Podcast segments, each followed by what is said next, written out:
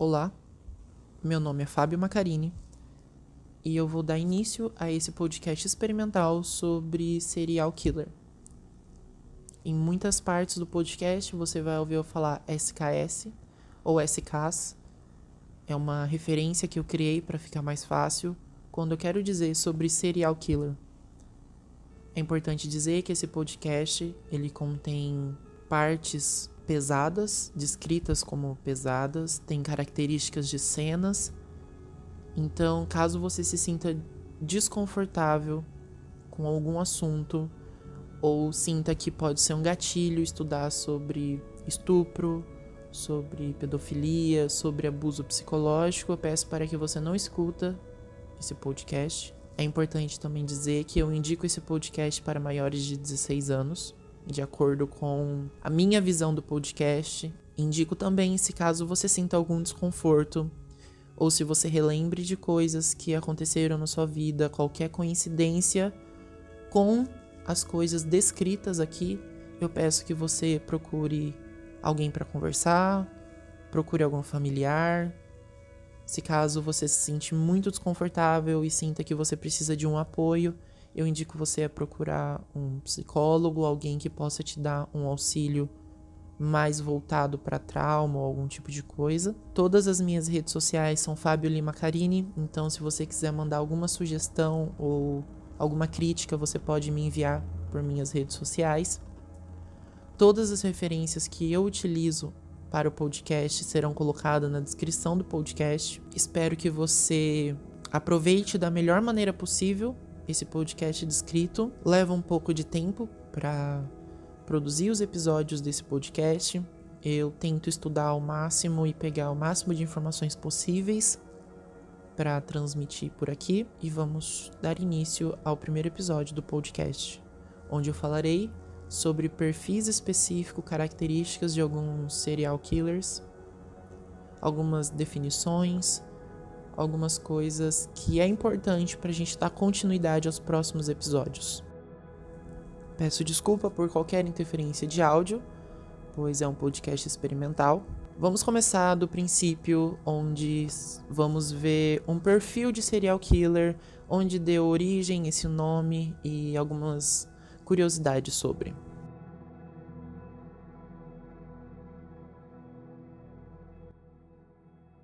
Serial killer, ele foi utilizado essa expressão nos anos 70 por Robert Ressler, ele é um ex-FBI, e ele fazia parte da BSU, ou BSU, Unidade da Ciência Comportamental. Ele, a BSU começou montando uma biblioteca de entrevista gravada por serial killers que já estavam condenados e presos nos Estados Unidos.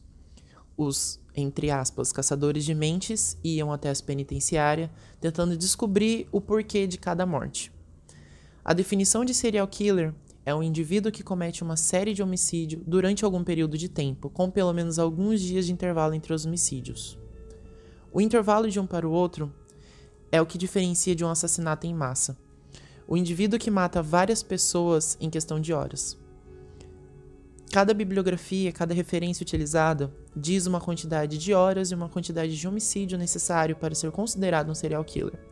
Aqui, nós podemos usar como dois homicídios já é considerado serial killer ou acima de quatro. Para o serial killer, as vítimas vão ser escolhidas sem características específicas e vão ser mortas sem nenhum tipo de razão. Serial killer não quer bonificação ou gratificação ou algo atrás disso eles fazem apenas para o controle e o poder sobre a vítima. De acordo com Ilana Kazoy, os serial killers são divididos em quatro, sendo ele visionário, são aqueles que são insanos e psicóticos. Eles ouvem vozes, obedecem essas vozes, eles alucinam, eles possuem visões e eles matam a partir dessas vozes. Os missionários, eles não demonstram psicose socialmente, mas em seu interior eles têm a necessidade de condenar aquilo que na visão deles é considerado imoral, com suas próprias mãos. Normalmente, eles escolhem grupos específicos para fazer homicídio, como prostituta, LGBTs, mulheres ou crianças. Possui também os emotivos, aqueles que matam por diversão. Ele tem prazer em fazer coisas sádicas e cruéis para o seu próprio prazer. Depois, entramos nos sádicos. São os assassinos sexuais. Matam por tesão e por desejo. Seu prazer é proporcional à tortura. Aqui, como parte desse grupo, nós podemos incluir os canibais e os necrófilos.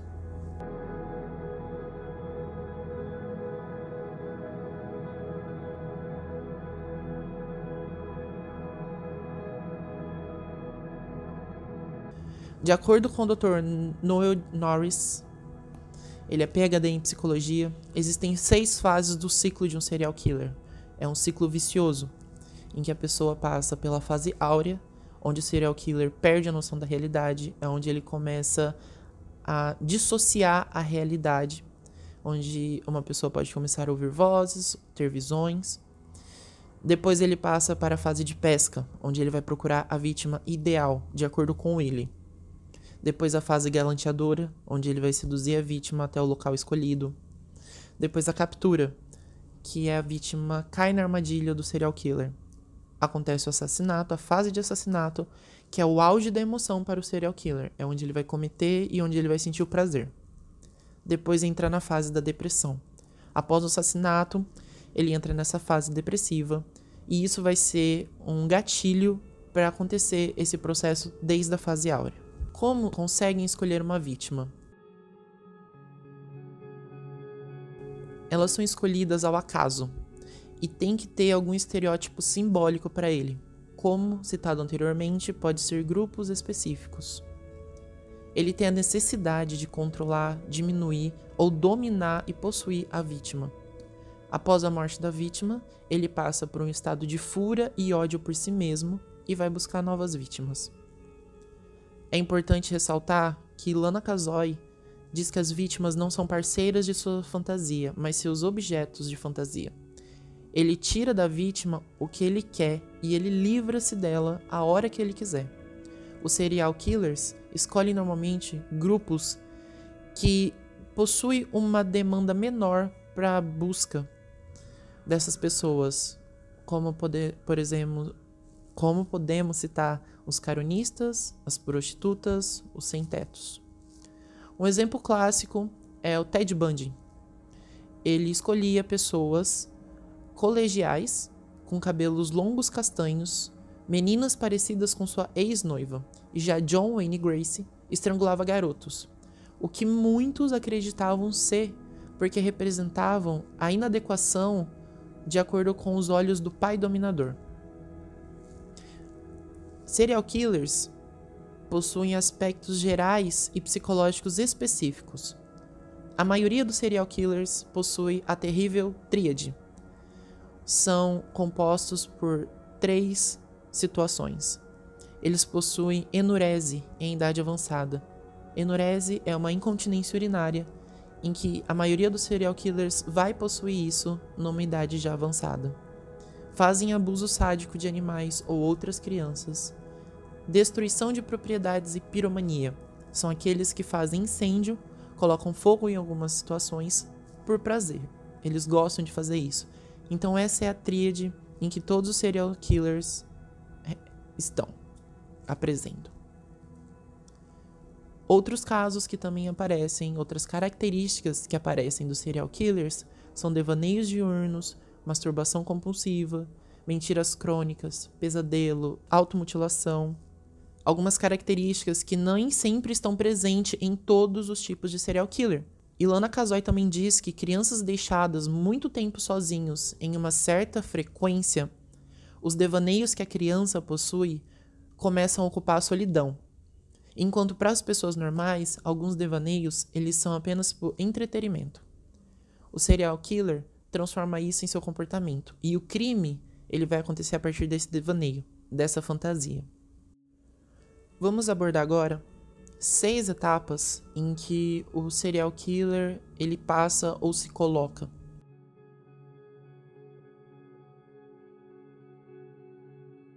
A primeira etapa é o controle. Um dos meios deles estabelecerem controle é degradar e desvalorizando a vítima por um longo período de tempo. alguns não conseguem se sentir nesse controle até a morte delas. Então começa a mutilação pós-morte e a deposição do corpo de maneira peculiar. Normalmente são maneiras vexatórias, normalmente nua. E isso eles conseguem se sentir no controle dessa vítima. E esse é um dos principais motivos em que eles matam e causam homicídio. A segunda fase é de dissociação. Eles desenvolvem uma personalidade para mostrar ao público quem eles são. Eles não podem de maneira nenhuma demonstrar quem eles são de verdade para o público, porque senão eles vão ser detidos muito rapidamente. Então, muitas vezes, eles têm esposa, filhos, empregos, em que eles precisam manter isso por muito tempo. E muito deles, quando são presos, negam essa culpa e, e falam que são inocentes com muita convicção porque eles têm a fase de dissociação. Eles não conseguem enxergar um pouco da realidade com a diferença, mesmo com uma quantidade de provas muito grande. A terceira etapa é a empatia. Eles sabem o que é empatia. Eles sabem o que é humilhante, o que é degradante e o que é doloroso para uma pessoa. Eles já passaram por isso. Muito dos SKs, serial killers, durante esse podcast você vai me ouvir falar SKs, eles sabem o que é uma tortura, o que é uma humilhação em público, seja na escola, um desapego familiar, o que é ser deixado de lado. Então eles sabem o que é empatia, eles sabem o que é aquela dor. Porém, eles se sentem bem à medida que a vítima se sente mal. Essa é a diferença de um SK. Intimidade. O assassino com a vítima é o máximo de intimidade que eles conseguem ter com alguma pessoa. Eles não conseguem ter por vias normais uma certa intimidade. Então, o sexo não coagido para eles é o maior tipo de intimidade que eles conseguem ter física, psicológica, emocional e espiritual com alguém. Para eles, a definição de intimidade é dividir os desejos e sentimentos pessoais sem ser parceiro da vítima, mas objeto delas. Complexo, né? Mas eles usam a vítima e acham aquilo o mais íntimo que eles conseguem ter. É mais próximo de amizade ou amor que eles podem ter. A quinta etapa é repetição ou reencenação. Depois que eles fazem o um homicídio, eles ficam revivendo isso como um prazer sexual. Muito deles gravam, tiram fotos, guardam objetos pessoais, cabelo, sapato, roupa da vítima onde eles vão ter prazer de relembrar aquilo que eles fizeram. Muitos deles se masturbam compulsivamente relembrando das cenas.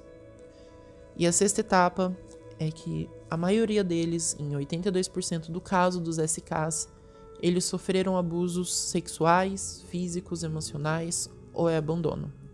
É muito importante a gente conseguir diferenciar molestadores de pedófilos, e isso eu vou citar um pouco mais para frente das pessoas, né, ficam questionando na sua cabeça se existem serial killer mulheres. Bom, alguns pesquisadores conseguiram colocar que existem oito homens para uma mulher e que as mulheres normalmente, quando elas passam por algum sofrimento, algum abuso, alguma coisa, elas possuem a tendência a se autodestruir, como o suicídio. Então, normalmente os homens é que se transformam em pessoas totalmente agressivas. Meninas têm mais chance de serem molestadas por membros da família do que meninos, e muitas vezes os abusadores de meninos reincidem, enquanto é um pouco diferente com as mulheres.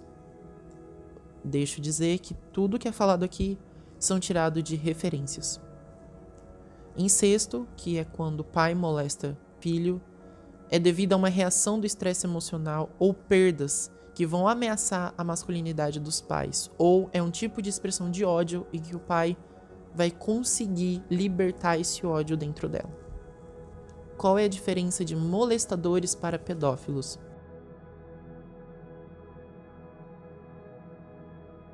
A pedofilia de acordo com Ilana Kazoy, é uma desordem psicológica que consiste na preferência sexual por crianças menores de 12 anos e muitas vezes não requer o ato sexual. ele pode passar a vida sem dividir isso com ninguém. Porém, eles fazem uso de pornografia infantil. Molestadores, eles podem ter diversas motivações. Nem sempre são de ordem sexual como os pedófilos. Não possui preferência genuína por criança. Podem preferir adultos, podem preferir crianças. Como a pedofilia, eles vão querer menor de 12 anos. Fazer sexo com uma criança é uma oportunidade de prolongar essa violência que ele já possui. É uma característica dele, essa violência. Então ele faz isso como uma continuidade da sua existência. Algumas características que é importante citar sobre os pedófilos. Eles possuem uma fascinação muito grande por crianças. Muitas vezes eles se referem demais à santidade das crianças, em como as crianças são santas, em como elas são puras de corpo e alma. Eles possuem muitos passatempos considerados infantis. Eles possuem casas decoradas com tema infantil.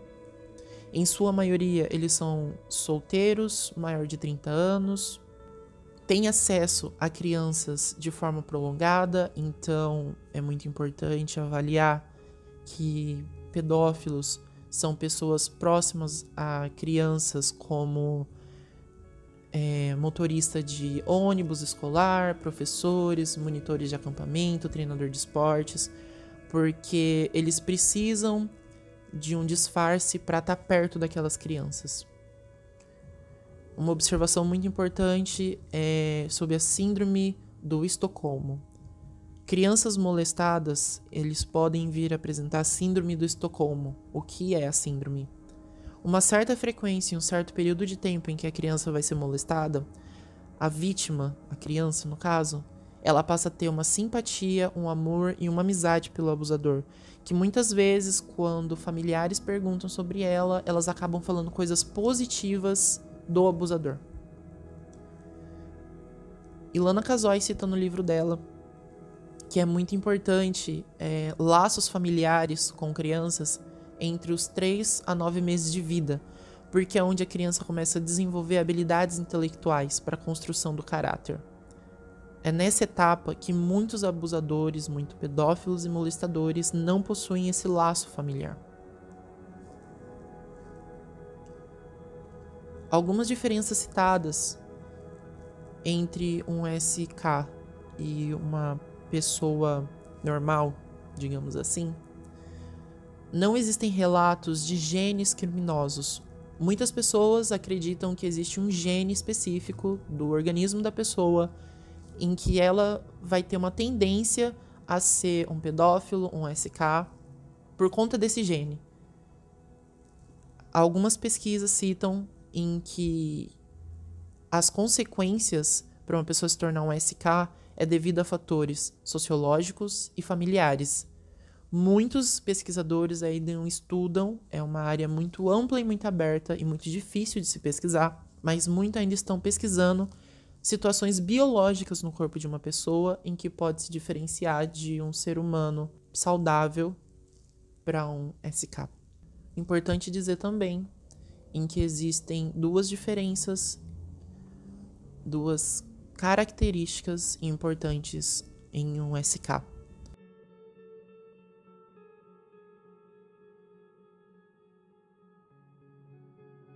modus operandi. O que é isso? É quando o SK faz o necessário para cometer um crime. Ele pode mudar a maneira dele realizar um crime ou melhorar conforme a experiência que ele já tiver e conforme as necessidades que ele tiver. Enquanto a assinatura é o que o criminoso faz para se realizar psicologicamente a partir daquele crime que ele está cometendo. Ou seja, é a fantasia dele por si só. Podemos citar uma diferença. Modus operandi é aquele em que uma pessoa vai fazer um, um homicídio na casa de alguém e vai trancar essa pessoa no banheiro e outras pessoas estão para fora e ele comete esse homicídio. Isso é um modus operandi, ele trancou as pessoas para fora para cometer um homicídio. A assinatura é quando uma pessoa, na mesma situação, vai na casa de alguém, tranca uma pessoa no quarto e faz as outras olharem para ele enquanto ele tá estuprando a pessoa ou realizando algum outro tipo de abuso e as outras pessoas estão assistindo, podendo ser amarrada, depois ele mata as pessoas com algum tipo específico de arma. Isso é assinatura, é aquilo que o criminoso faz sempre. E é a partir disso que a gente consegue fazer a identificação da cena. É muito importante ressaltar que existem perfis criminológicos onde ajudam os criminalísticos, os peritos, a conseguirem descobrir quem é o criminoso. O perfil criminológico é aquele em que a pessoa vai avaliar os tipos específicos de dados que entrou, dados de um crime, dados de uma cena, e vai conseguir identificar a partir de certos perfis que tem ali dentro, que possui a partir desse banco. Ele não é um diagnóstico específico para descobrir quem são SKs, porém, a partir dele, a partir de ajuda psicológicas, de análise de cena e tudo mais, você consegue fazer a identificação de um SK. Esse foi o primeiro episódio do podcast Serial K. Você pode me seguir no Instagram, arroba onde você pode mandar sugestões, críticas, falar de algum serial killer específico, trocar uma ideia comigo. Caso você tenha gostado, eu espero que você compartilhe com outras pessoas, porque dá um pouco de trabalho fazer esse podcast. Tem que reunir muitas informações, pegar de vários lugares. Espero que você tenha tirado proveito da melhor maneira possível. E eu espero você aqui semana que vem.